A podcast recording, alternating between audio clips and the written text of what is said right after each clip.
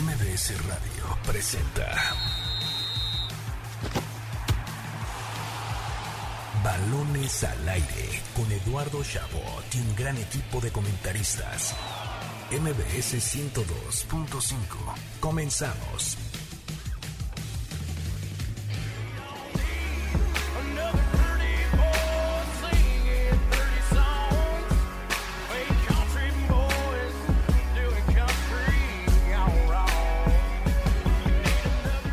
Arrancamos balones al aire en este sábado, sábado 9 de enero del año 2021. Gracias por estar con nosotros un sábado más aquí en Balones al aire. Yo soy Eduardo Chabot y tengo el placer de presentar como cada semana a mis compañeros Carlos Alberto Pérez y Héctor Hernández. Carlos Alberto comenzó la jornada 1 del fútbol mexicano. ¿Qué impresiones te dejó? Hola, ¿qué tal Eduardo? Héctor, todo el auditorio que hoy nos escucha, feliz de estar aquí una vez más. Y no, yo estoy encantado, estoy feliz porque cómo se extraña la Liga MX, cómo se extrañan, se extrañaban los fines de semana viendo a las Chivas, hoy oh, nuevamente el América va a debutar con Santiago Solari, se viene el Monterrey de Javier Aguirre, a mí me tiene fascinado y lo que vimos ayer, la verdad fue un espectáculo completo, en especial lo, que pasó en Mazatlán, fue un partidazo y curiosamente es el partido menos, menos rimbombante, por así decirlo, jugó contra el Necaxa, uno diría que, que ese partido qué, pero fue el mejor de todos, pero bueno, en general me pareció una, un excelente inicio de jornada 1 en la Liga Mexicana. Extrañabas ver a las chivas dejar ir puntos, me, parece, Carlos. Héctor Hernández, un gusto saludarte, mi Héctor. Eh, ¿Qué te pareció el desempeño tanto de Chivas como de Pumas, que al parecer dejaron mucho que desear? Muy, muy, muy buenas tardes, Eddie y Carlos, ¿cómo están? A toda la gente que nos escucha, por supuesto. Yo no sé hasta cuándo se puede dejar de desear feliz año, pero yo hoy lo vuelvo a hacer. Es el segundo programa de enero. Feliz año para todos los que nos están escuchando, por si no nos escucharon el anterior sábado. Contestando tu pregunta, Eddie, híjole, las Chivas, sí, las Chivas yo siento que empiezan mal, ¿no? Empiezan mal, empiezan con el pie izquierdo. Ese penal del capitán Molina era para meterlo y agarrar confianza, porque Chivas había lucido más peligroso que, Puebla hasta ese minuto 24, 25 que fallan el penal. Y, por el otro lado, lo que bien dice Carlos, ¿no? El único partido que, tuvo gente, que va a tener gente, y no quedó a deber. 3-2, un buen espectáculo eh, curiosamente, en el anterior partido que Mazatlán juega con gente, porque ya había jugado un partido con gente en el Guardianes 2020 contra Juárez, también el resultado fue el mismo, 3-2 en favor de Lola Morada, entonces está respondiéndole a la afición la nueva franquicia. Eh, un, ejemplo de la importancia de la afición en los estadios, ¿no? Más allá de si creamos o no que es correcto que haya aficionados en estos momentos tan críticos en los estadios, mínimo en la parte deportiva, pues queda claro por qué es importante. Tenemos mucho de qué hablar en este programa, la jornada 1, por supuesto, hablaremos también de la Copa Libertadores, cuándo podría regresar México, la NBA, los playoffs de la NFL, así que sin más preámbulos, comencemos, balones al aire. El arranque con Carlos Alberto Pérez.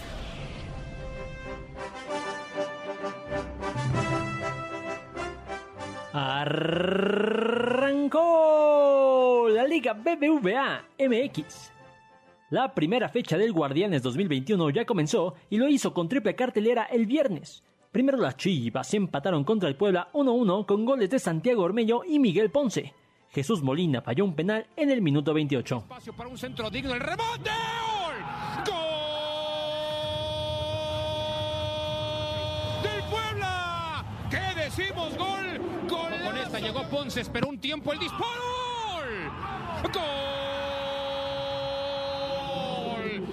Chivas apareció Ponce que parecía. Más tarde en Tijuana, Cholos empató a cero goles contra Pumas en un duelo donde brillaron Alfredo Talavera y Jonathan Orozco.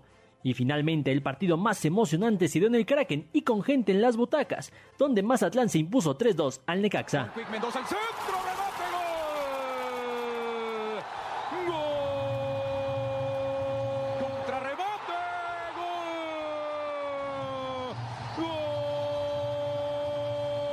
Puede venir Delgado.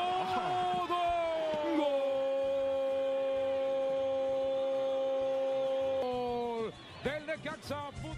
La jornada 1 continúa hoy. En este momento, Atlas y Monterrey están jugando en el Jalisco. Terminando balones al aire, Tigres y León se miden en el volcán y a las 9 de la noche, el América de Solari debuta contra el San Luis en el Estadio Azteca. El domingo al doble cartelera. Al mediodía, Toluca se mide con el Querétaro y a las 7 de la noche, Santos recibe a Cruz Azul en Torreón. La jornada concluye el lunes con el duelo entre Pachuca y Juárez a las 9 pm. Así, la primera jornada de la Liga Mexicana en balones al aire. Escuchábamos el arranque, cortesía de Carlos Alberto Pérez, los goles de TV Azteca en este arranque de jornada. Ya comentábamos las chivas quedando a deber, Pumas empatando también con Cholos, el partidazo entre Mazatlán y Necaxa, donde finalmente el cuadro sinaloense se, se lleva los tres puntos. Y hay jornada interesante ¿eh? para, esta, para esta semana que creo que no me agrada tanto decir eso porque jornada uno, pues parece, o mínimo a mi parecer, siempre ha sido una jornada de calentamiento, los jugadores empiezan a conocerse, bien decías, veremos a Solari en esta primera faceta en el fútbol mexicano, pero tenemos un León Tigres, un Tigres frente a León en, un, en una hora, y me parece que es un partidazo, ¿no? O sea, es el actual campeón contra el equipo de la década, llamado por muchos. Y lamentable para mí que sea la jornada uno, la verdad. Pues no estoy tan. O sea, claro, eh, lo ideal de estos partidos, incluso el de la próxima jornada, Monterrey América, que también jornada 2, lo ideal de estos partidos es que se enfrenten ya una vez eh, eh, más adelantado el torneo, que estén más rodaditos, pero bueno, a final de cuentas no, no venimos de una pausa de, verano, donde estuvieron dos meses fuera. Tigres llegó a la final de la CONCACAF, el León llegó a la final de la Liga MX. Creo que de alguna manera vienen ciertamente rodados. No me parece que vayan a bajar radicalmente el nivel y al contrario, yo estoy feliz de que, de que se encuentre este partidazo en la, en la fecha 1, terminando balones al aire. ¿Sabes por qué te voy a comprar tu argumento? Porque son dos equipos que mantuvieron las bases, ¿no? Tigres, que lo ha hecho ya durante mucho tiempo, ¿no? Está el Tuca, siguen los mismos jugadores, por ahí la llegada de Carlos González, pero no más. Y León, que acaba de ser campeón y bueno, dejó tal vez ir a algunos jugadores, pero sigue siendo la misma base, el mismo técnico que tanto admira Héctor Hernández. A diferencia del América, que aunque recibe a un Atlético de San Luis, que habrá que ver en qué nivel está, pues sí hay la, incógnita es a qué América veremos después de tanta crítica que hubo a Miguel Herrera, que aunque daba resultados no gustaba. Ahora con Solari, pues es un nuevo, una nueva era para el América. Sí, sí, el América que va, va a ser una incógnita y mira que me pesa decirlo, pero yo no sé qué esperar de este América. ¿eh? La verdad, Solari es yo creo que de lo mejor que pudieron haber traído sin experiencia, si vas a traer un técnico sin experiencia, qué mejor que el único antecedente que tenga sea con el Madrid, ¿no? Eso es, por supuesto, que una, un super currículum. Bueno, no un super currículum, pero sí un muy buen antecedente, ¿no? Y, de los de los refuerzos, vaya, nos quisieron vender a Alan Medina y a Pedro Aquino como las bombas, ¿no? Este equipo sigue teniendo debilidades en el plantel, sigue teniendo ahí resquicios como puntos, puntos débiles, entonces yo la verdad no sé qué esperar. Ahora, si a eso le sumas que, que Solari no va a estar en la banca, que podría ser un motivante, eh, me parece que va a ser un partido complicado para las Águilas.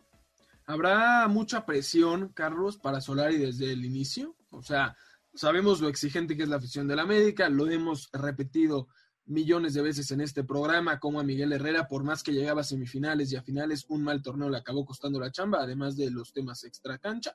Pero la pregunta es, ¿tendrá tiempo de preparación? ¿Se le dará por parte tanto de la afición como de la directiva tiempo para asimilar al fútbol mexicano o habrá ya exigencia de resultados desde el inicio para Solari? Bueno, exigencia va a existir con cualquier técnico que llegue, así sea Solari que dirigió en el Real Madrid o llegar al interino. Siempre va a haber exigencia para el América, muchas veces desmedida. Yo creo que al América se le exige mucho más lo que su plantel puede dar, y lo mencionaba Héctor, no creo que tenga el mejor plantel de, la Liga MX, pero bueno, así es el América, así es su afición, no sé si es la forma más correcta, pero así, así es y así va a seguir siendo, no me parece, reitero, no, a veces, muchas veces no, no son correctas o justas las críticas o la exigencia hacia el Club América, pero bueno, más allá de eso, yo quiero mencionar al auditorio que sí, el América no tiene el mejor plantel de la Liga MX, creo que Monterrey y Tigres están un paso por encima, pero eso no quiere decir que este América no deba de pelear por el título. Creo que tiene el plantel suficiente. perdón, perdón, Cruz Azul también.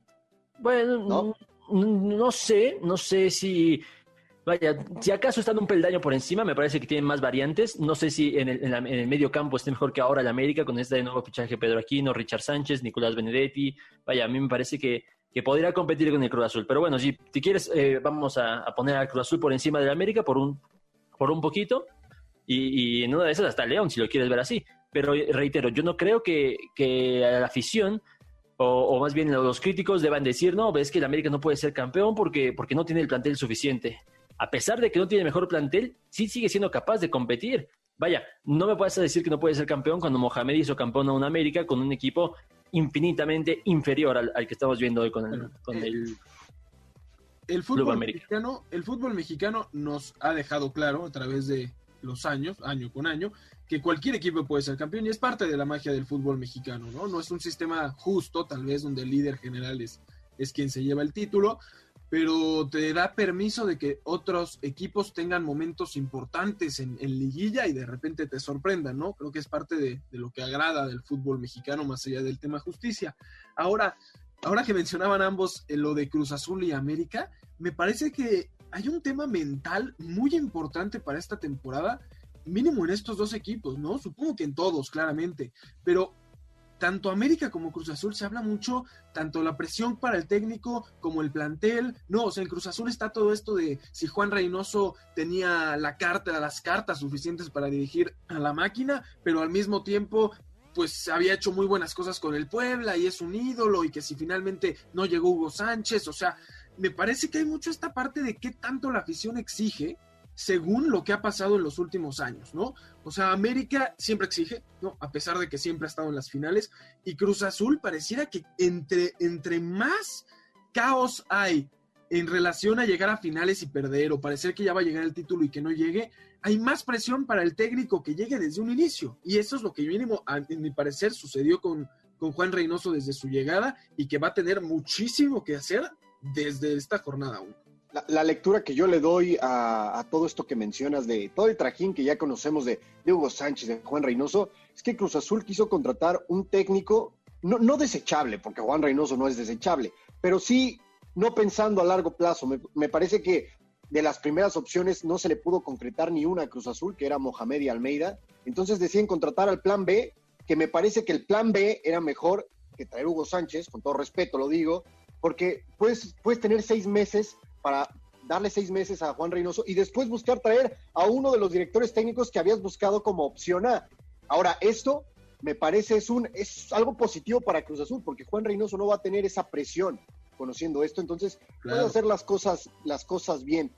Caray, si Boldi dejó las cosas, la vara muy alta en Cruz Azul, entonces, eh, digo, tiene que ganar, ya no hay de otra. No olvídense de jugar bonito para Cruz Azul, el, para el equipo es ganar y conseguir pues el objetivo, que se ve difícil, o mínimo hacer una actuación decorosa. Si los van a eliminar, lo, repetíamos, ¿no? Si los van a eliminar, que sea dejando sangre en el campo, sí. No, no, estoy totalmente de acuerdo en lo de Hugo Sánchez, mínimo en ese tema me parece que hay que aceptar que este Juan Reynoso tiene más argumentos por lo hecho para dirigir a, la máquina que Hugo Sánchez, que lleva sin, sin hacerlo en casi una década, ¿no? Eh, ahora, por el otro lado, ahora que mencionábamos lo de, lo de Juan Reynoso, me parece que también es para Cruz Azul una nueva forma de encarar el torneo. Porque ¿quiénes son los últimos entrenadores que habían llegado a la máquina? La verdad eran entrenadores con carta importante, ¿no? O sea, era Caixinha, era ahora Siboldi que llegaba de ser campeón hace unos torneos con Santos. O sea, eran técnicos de los que se esperaba mucho y estoy totalmente de acuerdo contigo, Héctor, que ahora Juan Reynoso podrá llegar y decir, a ver, la gente no está esperando nada, vamos a callar bocas porque no tenemos esa presión. No, pero es que en, en ese sentido el Cruz Azul lo ha intentado de todo, e-, entonces, vaya, Sí, entiendo que hace dos torneos fueron eh, Caixinha, ya campeón con, con, Santos, igual que Siboldi, pero antes también fue Paco Gemes y también en una de esas, este... Pero Paco Gemes era, era, una opción también diferente, o sea, pobre, pobre Cruz Azul, porque no le sale ni una, pero han tratado de cualquier forma, ¿no? Traer... No, Eddie, Eddie, pero a ver, sí, es, eh, han intentado de todo, pero en realidad, ¿cuál es el proyecto? A mí, a mí lo que me tiene muy triste o, decepcionado de Cruz Azul, no sé ni cómo me tiene ese, ese equipo, es, es que tienen un problema adentro en la institución enorme, gigantesco, que todo se minimiza a seleccionar un entrenador y por eso el ciclo se repite y entonces de repente vemos como de tener un equipo desilusionado, desesperanzado, empiezan a jugar bien, se empiezan a meter a liguilla, una de esas llegan a una final, al final pierden, pierden por cualquier razón, sí, sí, siempre les ha faltado algo de suerte, pero a final de cuentas este, vuelve otra vez la crisis y vuelven a correr el entrenador y entonces se vuelve un círculo vicioso que jamás va a, dar eh, resultados por un proceso real, ¿no? O sea, están aspirando más bien un torneo donde el entrenador pueda hacer algo bien y, ganar un título y volver a esperar otros 30 años para, ser campeón. Pero bueno, más allá de eso, yo coincido muy, quiero sí rescatar eso que dijo, que dijo Héctor. Me parece que el Cruz Azul acaba fichando a un entrenador al que se podía, ya sea por, por eh, tema de disponibilidad o por tema de salario. Está este, este jugador que además fue campeón con Cruz Azul en el 97, entonces pues vamos a traerlo, vamos a ver qué sale y, vamos a seguir negociando con, con Antonio Mohamed, con con este con Matías Almeida. Entonces, eh, bueno, me parece que no, no se espera mucho de este Cruz Azul con, con, Juan Reynoso. Me parece que es un torneo a la basura lo que va a tener el Cruz Azul, tanto por ánimo, como por el entrenador, como por confianza. Esto apenas están pensando con una nueva directiva que apenas anunciaron antier a su nuevo presidente operativo, ¿no? Entonces... Estoy totalmente de acuerdo contigo, Carlos, en que el problema no está en elegir a un eh, entrenador, ¿no? Que va mucho más allá y lo hemos visto, ¿no? Lo que sucedió eh, con Peláez, todo el tema con Billy Álvarez. Eso sí estoy totalmente de acuerdo en que hoy en día es el principal problema. Ahora, pero eso no les afectó. E, eso no les afectó. Claro, pero y, además el problema de Cruz Azul viene desde antes de que no hubiera proyecto. O sea, ¿cuánto, ¿cuántas veces fue esta etapa desde el 2008 que llegaron contra Santos, llegaron contra Toluca, llegaron contra Monterrey, a todas las finales y las perdieron? Y desde ahí es que Cruz Azul tuvo esta nueva identidad. La, Cruz Azuleada nació a partir de esos momentos donde puede ser que sí había proyecto y al no concretarse el título, se desmoronó. Era, era, era una pirámide de Jenga y, y, al no llegar los títulos fueron quitando piecitas para ver qué podemos modificar y se cayó la torre por completo. Sí, o sea, estoy de acuerdo en que, en que no les afectó, porque tú ves el, Cruz Azul del 2020, el 2020 tal cual, que es el, eh, acaba de pasar este tema con, con, Billy Álvarez, y la verdad es que es un equipazo. Nadie, ninguna persona creería que la institución por dentro se está, se está desmoronando. El problema es que terminando este torneo, sí, pierden 4-0. Había incluso motivos para, si quieres, para, para destituir a Siboldi, pero me todos, bueno, no sé, yo no, yo no creo que esa haya sido la decisión correcta y empieza a haber dardos al interior del club, le empiezan a, decir, no, ¿sabes qué? No se puede jugar así en un comunicado ahí totalmente extraño, no se puede jugar así, con esa actitud cobarde, no sé qué, y obviamente si Bolde va a decir, no, no estoy aquí para que me falten el respeto desde mi propia casa, me retiro, y así va a pasar cada año, y entonces ahí creo que es donde, donde aspiras más bien a un año de suerte, por así decirlo, porque no va a haber una continuidad jamás si se sigue con este tipo de, actitudes y no va a llegar el título por, gracias a un proyecto no quiero dejar este tema de lado, eh, pero Monterrey está jugando en estos momentos frente al Atlas y tenemos pues un mensaje muy importante que darles a ustedes sobre este partido. Ahí escuchábamos el resultado al momento entre Monterrey y Atlas en este preciso momento el partido. Siguiendo con el tema de Cruz Azul y te pregunto a ti Héctor, en relación a lo que decía Carlos que es muy importante, es sí creo que no ha afectado en lo deportivo, como bien decías, e, esta parte de, Peláez, pero tampoco puedo no estar de acuerdo con lo que dice Carlos, las formas en lo que ha sucedido, mínimo las destituciones en Cruz Azul, ¿no? O sea, la salida de, de Peláez se da también porque los directivos metieron mano donde no les tocaba. Llega también la de, la de Ciboldi, que a mi parecer sí pudo haberse mantenido, principalmente porque yo no creo que Cruz Azul, y ahí voy a estar de acuerdo con Carlos, esté como para correr técnicos por un mal resultado, un muy mal resultado, en vez de tener un proyecto fijo. O sea, Cruz Azul nunca le ha dado chance a un entrenador de estar un largo periodo. El peor resultado en su historia, Eddie. Era, era insostenible lo de Siboldi. Es, es la peor Cruz Azuleada que han tenido. Y mira que han tenido varias. Y esta ha sido la peor. O sea, la afición acabó sumamente eh, dolida. Y, para mí lo del uruguayo era insostenible, de verdad. ¿eh? Si lo mantenían yo, yo honestamente no creo cómo Siboldi pudiera levantar al equipo después de ese terrible golpe a ver, si al menos trajiste a Juan Reynoso, que Carlos dice que estás apostándole a la suerte, yo no creo que le estén apostando tanto a la suerte. Con Ciboldi hubiera sido un mal arranque y la presión completamente de los medios, ¿no? Al interior del equipo, y eso no le funciona a Cruz Azul. Con la salida de Ciboldi me parece que un poco se destapa el Hoy Express para ir sacando esa presión, y, y ahora con Juan Reynoso van a tratar de cambiar el chip, ¿no? Tratar de cambiar esa mentalidad.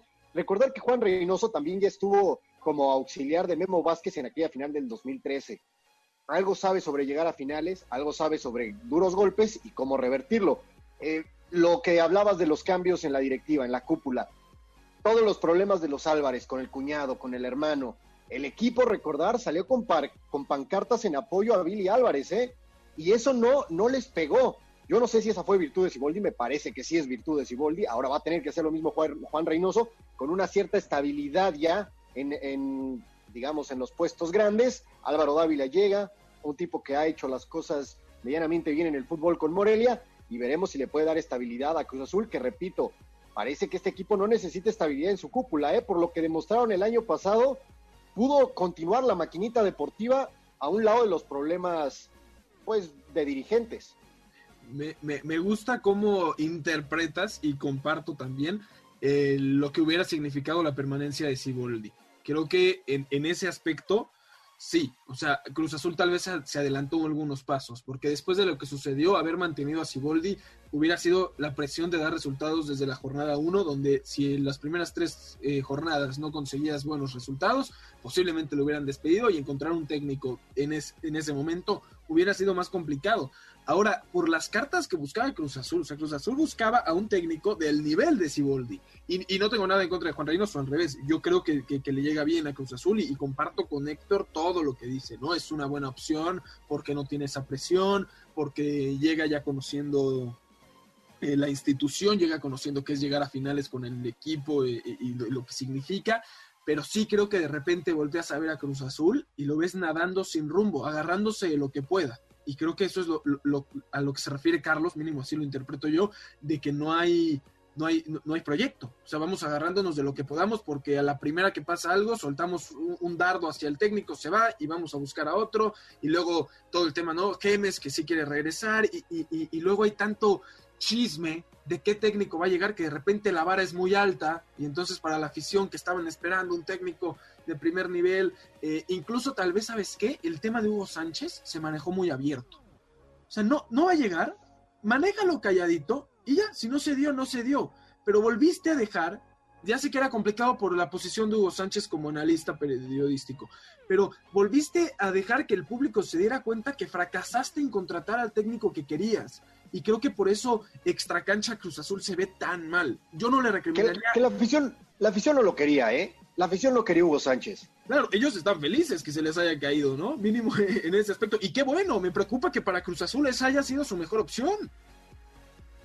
Sí, y hablando de este tema, perdón, antes de que hable Carlos rapidísimo, a mí me parece que hay una persona fundamental ¿eh? que separa estos problemas deportivos de los, de los este, problemas administrativos y se llama Jaime Ordiales, ¿no? Que ha hecho ese trabajo de tratar de un poco de, de estar bien con las dos partes y tratar de tener contentas a las dos partes, Carlos. Sí, que lo valore correcto, yo creo que esto también lo va a solucionar Álvaro Dávila. Me parece que su contratación, más allá de si tiene una buena gestión operativa o no, va a hacer que por lo menos se, se separe un poquito más de los problemas con la, con la cooperativa, ¿no? Y, ya se está acabando el programa y no hablamos nada de Pumas, que... que, que... Hasta del programa nos queda como 40 minutos, ¿eh? no, tú sabes a lo que me refiero, Eddie, porque a ti te encanta hablar de Cruz Azul, me parece que no tenías otra cosa de qué hablar hoy, que dijiste, ¿sabes qué? Le voy a tirar con todo el Cruz Azul, llevamos media hora hablando de, de la máquina y no, no decimos ¿Cuándo juega Pumas, Carlos? Que, Pumas jugó ayer, que, que jugó con ocho ah, mexicanos, que jugó con, con, muchos, muchos canteranos. Si quieres hablamos de la final del fútbol mexicano. No, yo estoy, no, a ver, si, si quieren seguir especulando y seguir inventando de lo que va a, pasar con Cruz Azul, está bien, pero a mí me gusta hablar de los hechos. Y a mí me gusta decir que a pesar de que se enfrentó a Tijuana, uno de los rivales más bajitos del campeonato, vaya, debutó Canteranos otra vez, este, se vio la misma ideología de Pumas. A mí me encanta lo que está haciendo el línea, más allá de si va a ser campeón o no. Ya me, ya me compró completamente el, el entrenador argentino y me parece que hay que resaltar lo que hizo ayer contra, contra Tijuana. Pero bueno, ese era mi comentario de Pumas. No, está bien, está bien. tienes razón. Yo, yo tengo la duda, ahora que dices eso, de cuál es la vara de Pumas.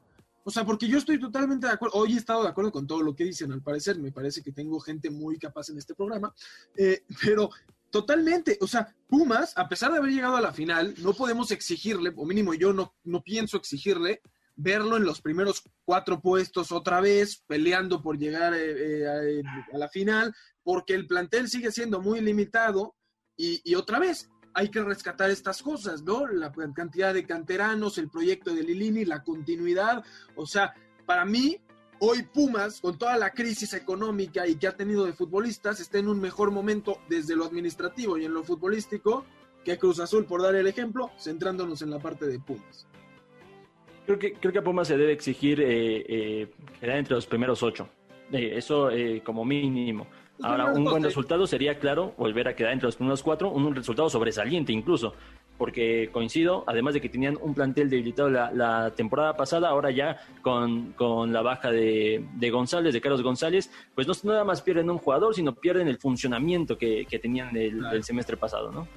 Con Jerónimo Rodríguez, con Johan Vázquez, con Eric Lira, con Gutiérrez, son jugadores que Lilini está trabajando bien y que está empezando a pulir en primera división, ¿eh? Lo de Pumas hoy, yo no sé si pueda repetir lo que hizo el torneo pasado, y menos con la baja de, de, González. Pero lo que sí es que este equipo dale un año, un año y medio, y si sigue Lilini con este proyecto, o si llega alguien de la confianza de Lilini para continuar con lo que está trabajando el técnico argentino, los Pumas pueden estar otra vez peleando por cosas grandes y ya más en serio, ¿eh? con estos jugadores consolidados en primera división. Ahorita lo veo difícil porque tampoco tiene un gran plantel y estos jóvenes repito, siguen muy verdes en la Liga MX, en primera división, pero sin duda calidad tienen. Entonces sí, yo, yo estoy de acuerdo con Carlos. Este equipo tiene que estar dentro de los primeros ocho y ya de ahí a ver, a ver qué sale, ¿no? Moraleja de este bloque, los proyectos a largo plazo normalmente suelen dar más resultados que es dar batazos a, a, a donde sea a ver qué sale, ¿no? Creo que esa es la moraleja. Antes de ir al corte, va empezando el torneo y siempre me gusta hacer esto. Sorpresa, decepción, campeón o quien crean que va para, para campeón, muchachos, me gustaría que me dieran sus pronósticos de este torneo. No importa si nunca has escuchado un podcast o si eres un podcaster profesional. Únete a la comunidad Himalaya. Radio en vivo. Radio en vivo. Contenidos originales y experiencias diseñadas solo para ti. Solo para ti. Solo para ti. Himalaya. Descarga gratis la app. Héctor. Sorpresa, yo creo que Mazatlán, fíjate. Mazatlán yo creo que quedó a deber mucho en su temporada debut. Me parece que es un equipo que tiene capacidad para poder entrar mínimo, mínimo al repechaje. Aparte se reforzó bien. Entonces me parece que Mazatlán lo podríamos ver en cuartos de final y ahí podrían, pudiendo ser el caballo negro, como se le dice. Eh, el campeón, mejor te digo el número de la lotería, Miedi, está, está más fácil. Yo, yo apostaría, hoy yo apostaría por, por Javier Aguirre por Javier Aguirre es más un buen técnico, aparte tiene un gran plantel. Eso sí, ¿eh? no veo a ninguno de los cuatro grandes en la final, a ninguno de los cuatro grandes. Y, y, la decepción me parece que va a terminar por ser, yo creo que América, fíjate, yo creo que América, siento que a Solari le va a costar un poco de trabajo y, bueno, para el América decepción es no ser campeón, entonces me parece que, no, no va a llegar, no lo, veo, no lo veo ni siquiera entre los primeros cuatro al América. Sí, bueno, vamos a, yo voy a empezar con la sorpresa. Me parece que antes de la lesión de Julio Furch, yo estaba completamente seguro de que el Atlas iba a ser el equipo sorpresa. Ahora sin él me parece un poquito más complicado, pero bueno, llegó también Milton Caraglio, un sujeto que ya, un jugador que ya estuvo con ellos, pero te repito los, fichajes de Mazatlán. Aldo Rocha, capitán de Mazatlán y que incluso estuvo eh, relacionado con Chivas y América. Había estado Julio Furch, Pablo González de Puebla, Brian Garnica de Santos, Luis Reyes, el hueso del América, y ahora Milton Caraglio. A mí me parece que con esos, con esos jugadores, más lo que ya tenía en casa del Atlas, puede tener un extraordinario torneo. Vamos a ver cómo, cómo le va, pero yo voy a poner al Atlas como la sorpresa. Ahora, eh, la decepción me parece que va a ser, eh, sin ninguna duda, va a ser Cruz Azul otra vez. No creo que este proyecto tenga pies ni cabeza, por lo menos no para este primer semestre. Me parece que va a ser la decepción, no creo que ni siquiera califique a, a liguilla, ya estoy hablando después del repechaje.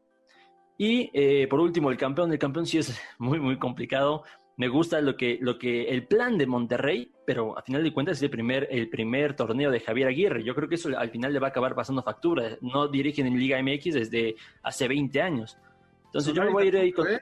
Yo, yo, me voy a ir con. No, ¿quién está hablando de la América, Eduardo? Por el amor de Dios. Yo me voy a ir con. otro técnico con los mismos argumentos. Jamás, yo jamás dije, yo no, jamás dije nada de la América, Eduardo. Por, por favor. Eso, no, no, diciendo. por favor. O sea, ¿cuál es tu diferencia entre Javier Aguirre y Solari?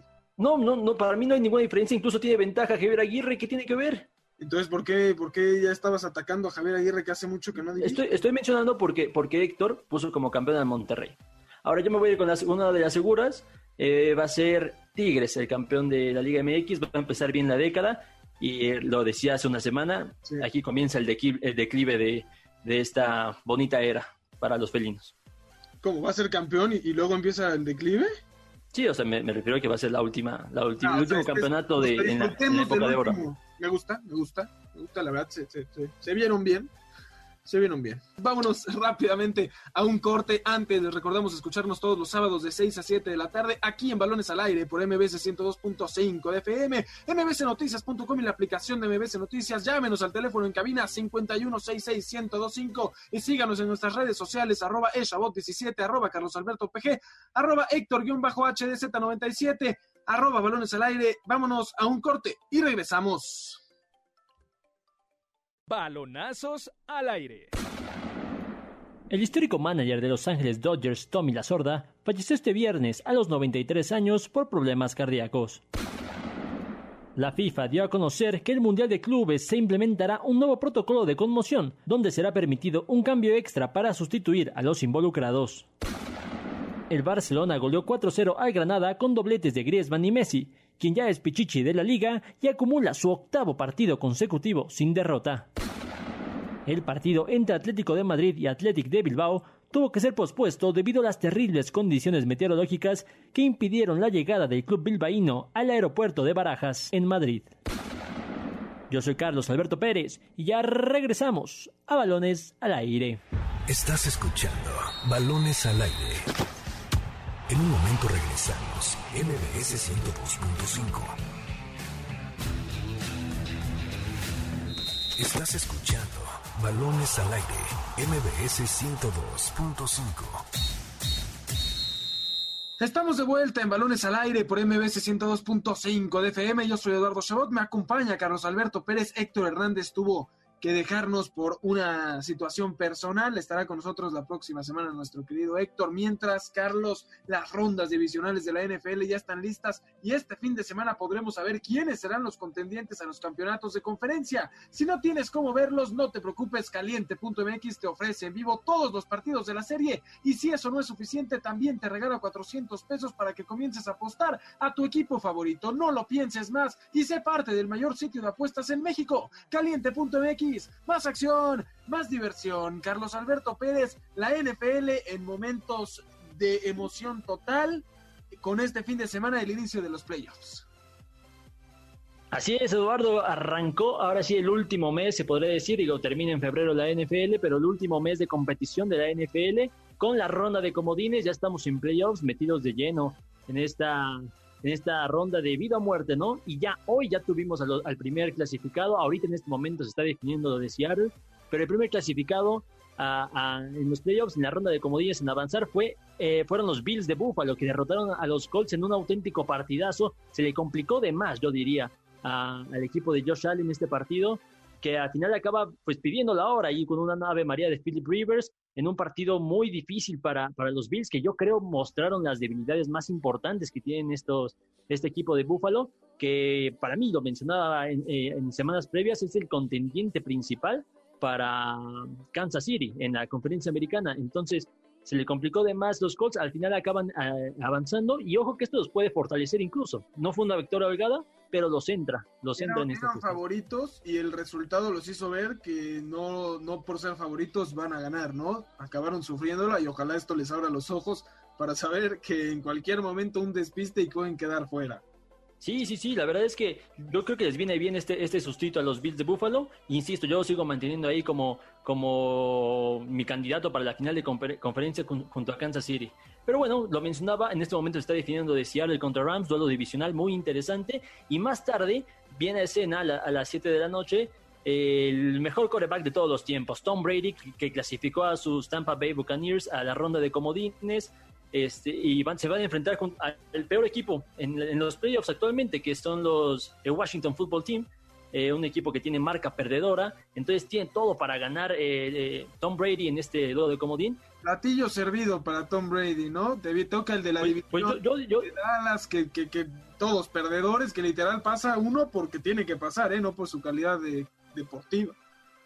Sí, no, 100%. La verdad es que tiene la mesa servida eh, Tom Brady para avanzar una vez más de esta ronda de comodines, salvo que juegan de visita en una de, estas cuestiones pues extrañas que a pesar de tener, de tener marca negativa, Washington puede recibir un partido de postemporada en casa. Pero bueno, vamos a ver cómo se desenvuelve un Tom Brady que levantó completamente este equipo, eh, muy apoyado en Gronkowski, eh, en una cierre de temporada espectacular de Antonio Brown que resurgió con Tom Brady. Entonces, favorito, claro, los Tampa Bay Buccaneers. Esto para el día de hoy, sábado de NFL, recordar a la afición que clasificaron dos, dos equipos más a la postemporada este año, en esta ampliación de playoffs, por eso tenemos más partidos de comodín. Y mañana, Eduardo, mañana hay otros tres partidazos. Eh, primero, va a haber fútbol todo el día, porque empieza al, mediodía con el partido de los Titanes de Tennessee contra los Ravens. Ese va a ser a las 12 de la tarde. Y a las 3.40 un partidazo, eh, los Santos de Nueva Orleans contra los Osos de Chicago, en un partido que puede ver a Drew Brees, más bien yo diría una temporada, podría ser la última temporada, ya anunció que planea el retiro a final de temporada Drew Brees, y además con unos Santos que lucen favoritos para llegar al, Super Bowl junto a, los ya clasificados Green Bay Packers. Entonces, por ahí aquí podría estar el siguiente finalista, surgiendo de la ronda de comodín, los Santos de Nueva Orleans, para intentar competir en la Green Bay, el mejor equipo de, la conferencia nacional. Por ahí Eso mañana que, en la tarde si Drew Brees llega a retirarse, por ahí escuchaba que la idea de que Dak Prescott, el coreback de los Cowboys de Dallas, que llegara a Nueva Orleans, pues no es una idea descabellada, ¿eh? Así que ojo que el futuro de, los Saints de Nueva Orleans podría tener, caer en buenas manos. Y me parece que el duelo de la noche también es muy interesante, ¿no? Porque es Pittsburgh frente a Cleveland, los Browns que regresan después de años a los playoffs, pero que además fue el último duelo de, o, el último partido entre estos dos equipos fue en la última fecha, ¿no? Donde Cleveland logra vencer al equipo suplente de Pittsburgh y con eso se mete a playoffs. Se ve más complicado que ahora puedan vencerlos frente al cuadro titular de, comandado por Ben Roethlisberger.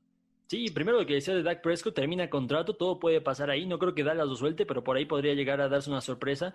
Y sí, como bien indicas, lo de los Steelers, que vaya bajón de, ritmo le dieron a la, temporada en esta segunda mitad, porque de ser un equipo invicto, perdieron por ahí tres, tres eh, partidos consecutivos. Parecía que se acababa lo de, los Steelers. Remontan por ahí, recuperan sensaciones, pero no llegan de la mejor forma a estos playoffs. Llegan como comodines. En algún momento fueron líder de de conferencia junto a Kansas City.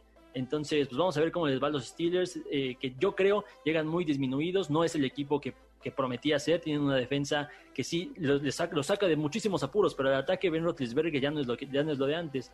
Entonces, parece que tenemos claros favoritos, los Bills de Buffalo y los Santos de Nueva Orleans en esta ronda de comodines, Eduardo. Fútbol americano todo el fin de semana, eso es sin duda alguna una buena noticia. Y además de los playoffs de la NFL, Carlos Alberto Pérez, tenemos la NBA que ya regresó, esta hermosa liga que sabes que la amo con toda mi alma, pero que ha dado cosas muy interesantes en el plano tal vez extradeportivo, bueno, una mezcla de deportivo con, temas eh, de los que vivimos en este momento todavía de, pandemia, que es la falta de aficionados. Y es algo muy interesante porque ahora los equipos juegan en sus estadios, ya no hay burbuja, sin aficionados o bueno, algunos reciben a muy pocos. Y pasa algo muy curioso porque con menos de 10 partidos jugados, no hay ningún equipo ya invicto. Hay cuatro que tienen o tres que tienen dos derrotas. Eh, de ahí en adelante todos tres o más. Entonces es, es curioso porque esto habla de la importancia mental que tiene el aficionado en el estadio, porque ahora ves a muchos equipos jugando de local y perdiendo, ¿no? Esta semana los Spurs, que, que, que son un equipo en desarrollo, por llamarlo así, van a Los Ángeles y le ganan una noche a los Clippers de Kawhi Leonard, de Paul George, y la siguiente a los Lakers de LeBron James, ¿no? Algo que parecía imposible en otras épocas, quizás por este tema no, no sé qué tanto atribuirlo a, la afición, yo sí lo hago mínimo en una gran medida, pero que te hace ver la importancia que tiene a veces el aficionado en la mente del jugador, no solo en la NBA, ¿no? En cualquier liga, eh, dentro de ese tiempo que estás jugando. Sí, claro, completamente. no se siente la misma sensación ni con la burbuja y evidentemente que con la cuando hay público, ¿no? Esta temporada va a ser muy distinta a lo que pasó en la burbuja porque a final de cuentas ya ahora sí estamos jugando con, con en los estadios de cada de cada de cada equipo y, se nota una sensación muy distinta. Lo, lo mencionabas hace, unos instantes. ¿Cómo, ¿Cómo puede ser posible que, que temporadas atrás ya habían equipos invictos, pesaba muchísimo la localidad, estos juegos en serie eran muy, muy, este, vaya, había un claro favorito y ahora está muy lejos de parecer eso. Cuando veíamos unos Lakers que parecía que podían volver a arrollar en, el, en, la temporada, pues bueno, ya tienen tres partidos perdidos, ¿no? Y entonces, bueno, vamos a ver cómo se da también el, tema con el coronavirus, porque me parece es un tema que hay que rescatar. Ahora ya sin la burbuja va a ser también eh, complicado mantener igual de, de controlados los casos. Eh, entonces, pues ha sido un, inicio, un inicio correcto, pero con más incertidumbre que de, que de costumbre, ¿no? Final de cuentas, qué bueno que volvió. Ya hacía falta otra vez un poco de NBA en los estadios de, cada, de cada equipo, pero va a ser una temporada con muchísimos retos, ¿eh? Me gustaría pensar, Carlos, que al final de temporada habrá aficionados, que las cosas se irán calmando, que la llegada de la vacuna ayudará también a que los casos bajen y el público pueda empezar a, a ir y regresar a la normalidad del deporte, que es algo que hace falta evidentemente en todo el mundo. Eh, pero mientras tanto, la verdad, el único inconveniente que le vería es que es una temporada rápida, ¿no? O sea, la NBA piensa acabar antes de los Juegos Olímpicos para que los atletas de la NBA puedan integrar el equipo olímpico. Entonces, eh, creo que hay que disfrutar de poder verlo en estos momentos, ver la diferencia, porque es un torneo atípico, como lo fue el de la burbuja, este es diferente, pero sigue siendo atípico, y, disfrutar de las sorpresas, ¿no? Los Sixers con Doc Rivers que van en primer lugar, los Nets que a pesar de tener a Kyrie Irving y a Kevin Durant con múltiples lesiones en diferentes momentos, pues ahí van con una marca de cinco ganados, cinco perdidos, cuando se esperaba que, que, rompieran tal vez la conferencia este, como lo pensábamos también de los Lakers en el oeste, y ahí también totalmente diferente que sí van en primer lugar empatado con Phoenix, pero tienes atrás a Clippers, a Jazz, a los Warriors con un Stephen Curry en quizás uno de sus mejores momentos, solo se ha cargado el equipo y ahí están, me parece que la NBA tiene mucho eh, que dar esta temporada y hay que disfrutarla porque pues es atípica y hay que encontrarle ese saborcito diferente para poder disfrutarla aún más sin aficionados en los estadios. Sí, no, coincido. Me gusta lo que están haciendo los Clippers, ¿eh? no, no vamos a dejar fuera, porque creo que tienen posibilidades de, repetir eh, temporada de postemporada o año de postemporada, entonces de finales incluso. Entonces, no, no quiero descartar a los Clippers. Y me parece que los Warriors con Stephen Curry van a tener un, un, buen año. ¿eh? Me parece que eh, está haciendo una, un buen inicio de, temporada con un Stephen Curry espectacular. Y creo que está volviendo a tomar un segundo aire. Si es que es válida la, la, opción. sí, sí, es que lo perdió. Entonces, pues bueno, en medio de este, de este caos, me parece que va a ser una temporada muy interesante y muy pareja.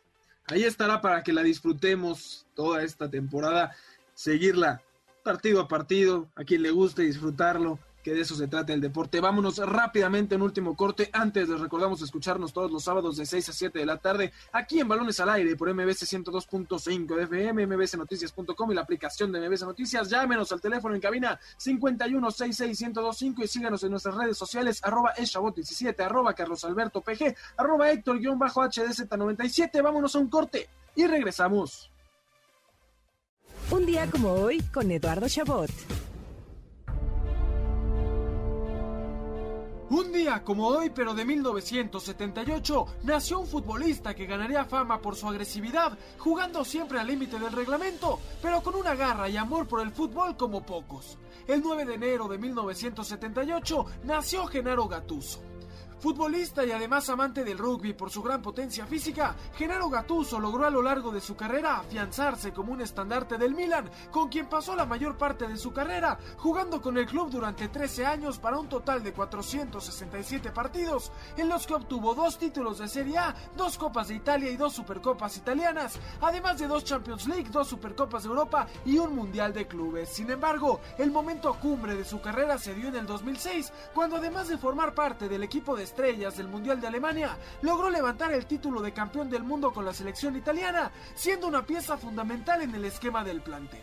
Al finalizar su carrera, Gattuso expuso todo lo que aprendió como uno de los mejores y más agresivos centrocampistas de los últimos tiempos, ahora como técnico, llegando a dirigir a su querido Milan y actualmente siendo el mandamás del Napoli, con quien ya consiguió su primer trofeo como estratega al salir campeón de la Copa Italiana. Hoy, a 43 años del nacimiento de Genaro Gattuso, recordamos a un futbolista que fue ejemplo de garra, dedicación y amor al fútbol para las futuras generaciones. Sin duda alguna, uno de los mejores jugadores italianos de toda la historia. Estás escuchando Balones al aire. En un momento regresamos, MBS 102.5.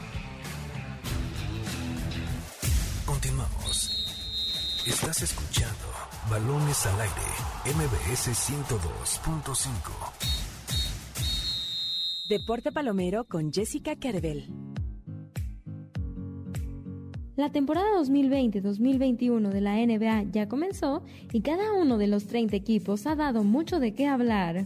Por eso, en el Deporte Palomero del día de hoy, te recomendaremos el recién estrenado documental de Tony Parker, el base de los Spurs de San Antonio que siempre habló con su fenomenal calidad dentro de la duela. Tony Parker, La Última Canasta, es un documental de aproximadamente una hora y 40 minutos de duración que ya puedes encontrar en Netflix y que cuenta la historia del mejor basquetbolista francés que ha jugado en la NBA. Desde sus inicios en el deporte, su llegada a San Antonio, su forma de juego, hasta cómo se convirtió en uno de los máximos líderes de un vestidor lleno de estrellas. El documental dirigido por el reconocido director Florent Bodin también habla sobre lo que representaba Parker para la nación francesa, así como el deseo de Tony por conseguir un título con su selección nacional y su vida personal.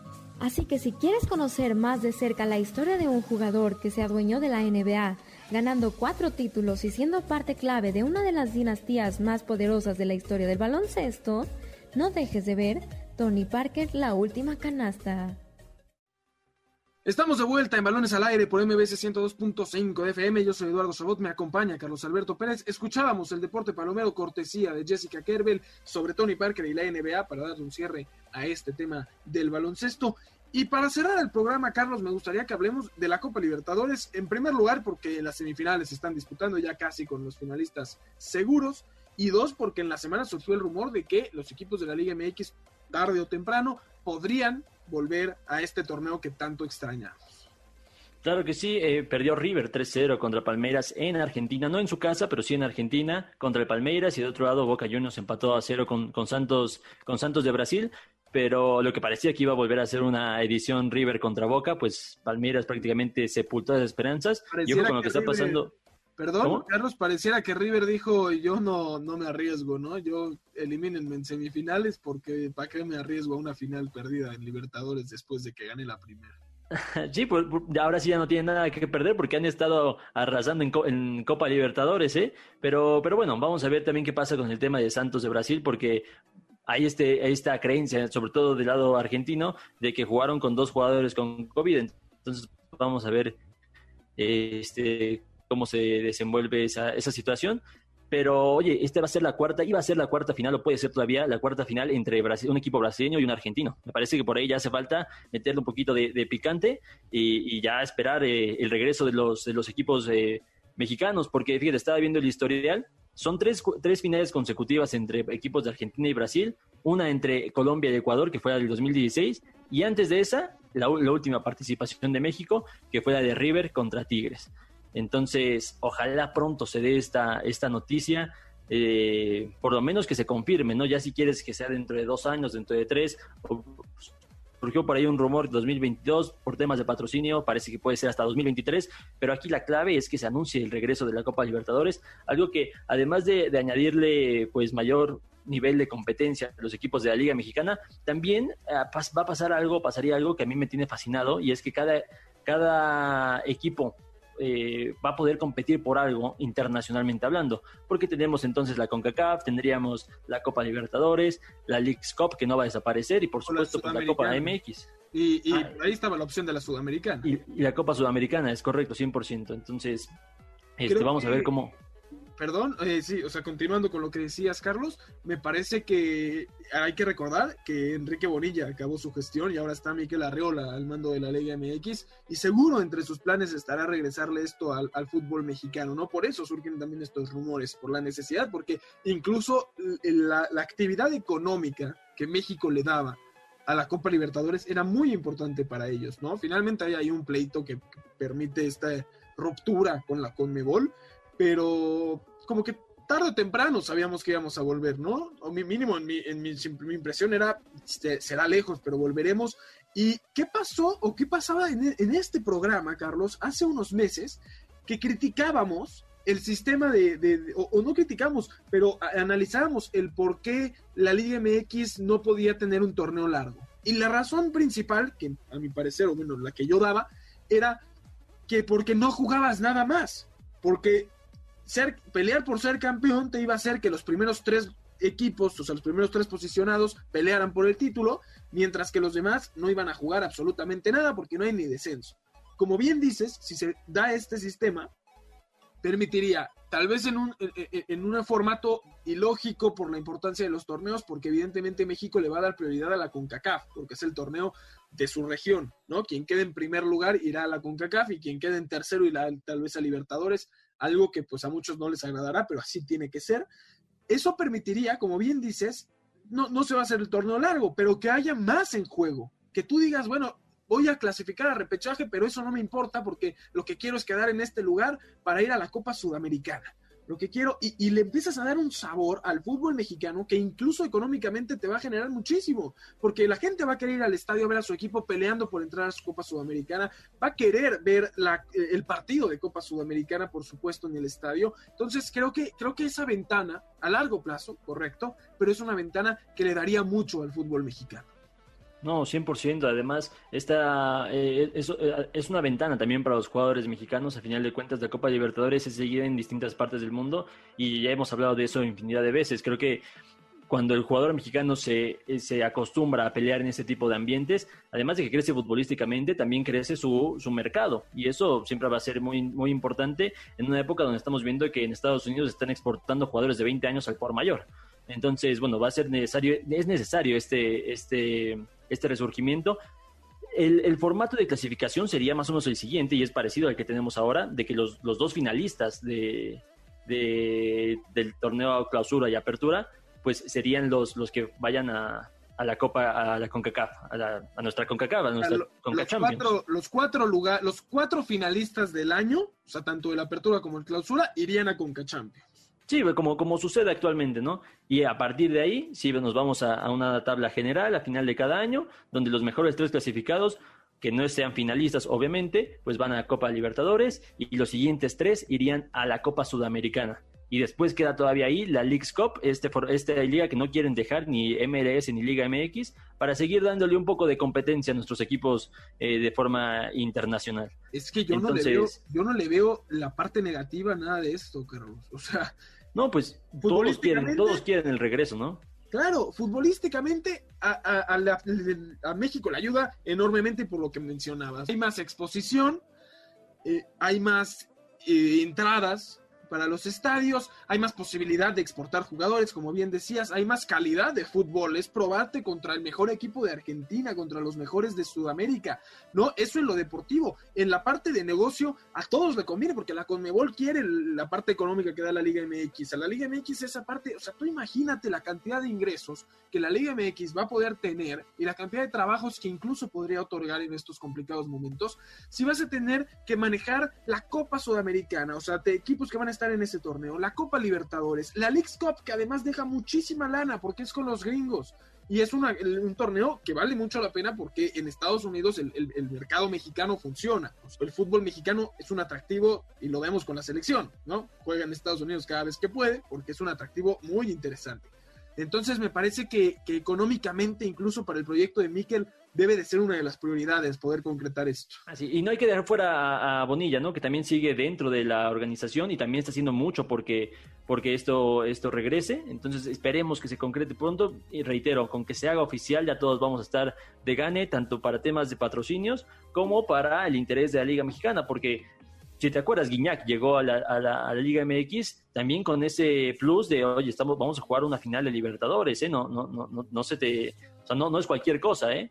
Entonces, pues bueno. sabe si Guiñac hubiera estado en el fútbol mexicano de no ser por la Copa Libertadores? yo espero que sí, yo espero que sí, pero pues igual y no. Con eso, con eso me quedo. Carlos Alberto Pérez, muchísimas gracias.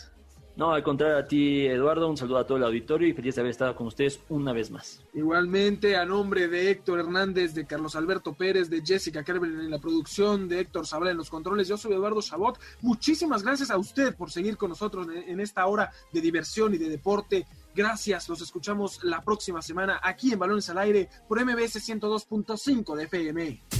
MBS Radio presentó Balones al Aire con Eduardo Chabot y su equipo de comentaristas. Nos escuchamos el próximo sábado a la misma hora, MBS 102.5.